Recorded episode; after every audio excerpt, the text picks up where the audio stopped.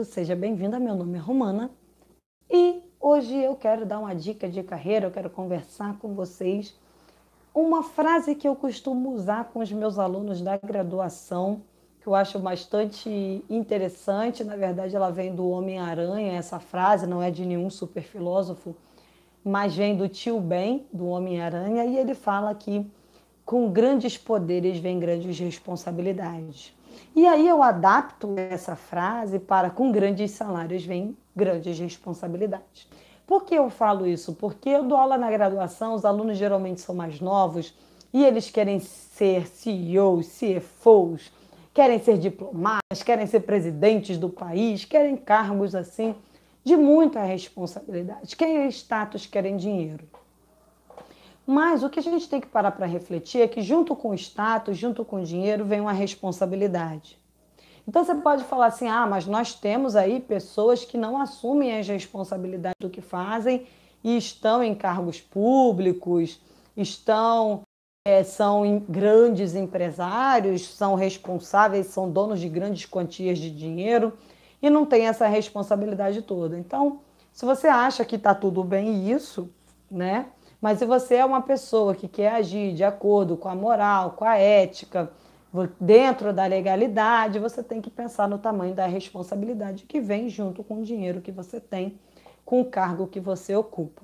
Então, eu já ouvi uma vez de uma amiga minha, ela falava assim: Olha, eu não quero nenhum cargo de gestão, eu quero que mandem em mim. Não quero ser responsável por ninguém, não quero ter que tomar decisões complexas, eu não quero arcar com as consequências dessas decisões complexas. Quero ser assistente. Quero ser assistente, quero ser analista, não quero ser gerente de nada, não quero ser diretora de nada, não quero mandar em nada, não quero mandar em ninguém. Por quê? Porque é uma pessoa consciente das responsabilidades. E aí, o que você precisa quando você pensa num salário de 10 mil reais, de 20 mil reais, é que você pense qual é a responsabilidade que está vindo junto com esse salário. E uma, uma coisa que eu posso te dizer, assim, pela minha experiência, que eu trabalho desde 2005, pela minha experiência, a responsabilidade é maior do que o salário. Então, se você tem um salário de 10 mil, a responsabilidade vai ser muito maior do que o salário de 10 mil. Se você tem um salário de 20 mil, 30 mil, a responsabilidade vai ser maior do que isso. Entende? Então, o que você tem que levar em consideração aí é você estar preparado para essa responsabilidade? Porque quando dá problema, o problema de um assistente é um problema pequeno. Um problema de um gerente é um problema maior. Um problema de um diretor é um problema maior ainda. Então, eu sempre pergunto para os meus alunos, e geralmente os alunos da pós-graduação: você tem estômago para isso? Para tomar as decisões, para fazer corte de custo, para demitir pessoal, para dar feedback para sua equipe, para aturar clientes sem noção. Então, você tem estômago para tudo isso? Você já parou para pensar no dia a dia que é de um gerente, de um diretor, de um presidente de empresa? Não, já eu sei qual é a rotina dessa, desse cargo, eu sei o que esse cargo exige, eu estou consciente. É assim, é como eu pergunto às vezes na internet, né? De, sim, desejo continuar. Você lá aperta e continua. Ok? Mas, quando você fizer o seu plano de carreira, e eu incentivo fortemente que você faça um plano de carreira, pense na responsabilidade que você tem. Ou você terá, né? Porque você ainda não vai ter Pense na responsabilidade que você terá e se você tem perfil para isso. Entende?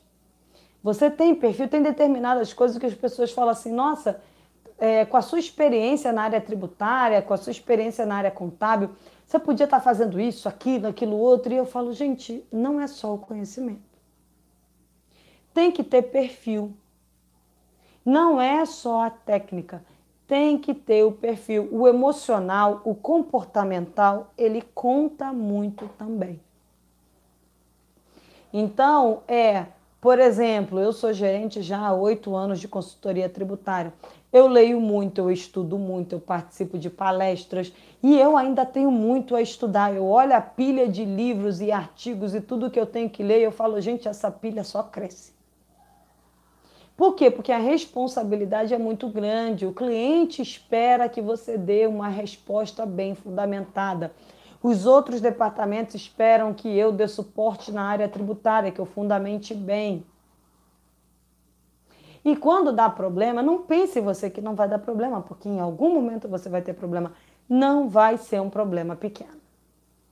Então, a gente tem que parar para pensar nisso quando deseja grandes cargos e se preparar emocionalmente para isso, criar uma casca, sabe?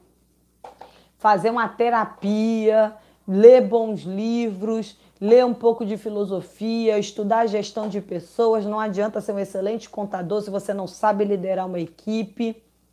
É, não, é isso que eu quero. Eu quero ter cargos executivos, eu quero ser dono de empresa. Então, qual é a melhor forma possível para você se preparar? E aí você se prepara e vai ser menos, talvez menos cansativo e talvez com mais preparação você tenha menos problemas. Alguns você não vai conseguir evitar. Mas com preparação, talvez alguns problemas eu falo, nossa, se essa pessoa tivesse, né, estudado um pouquinho, se aprimorado um pouquinho, pesquisado um pouquinho, esse problema teria sido evitado. Então, a minha dica é: não quero desanimar ninguém, eu só quero dizer que é, se é isso que você quer, primeiro, seja realista. Não pense só no status e no dinheiro. Seja realista. Qual é a rotina de uma pessoa que exerce a função que você quer exercer, o cargo que você quer exercer? Seja realista. Sabe como é a rotina? É isso que você quer? Se prepare da melhor forma possível.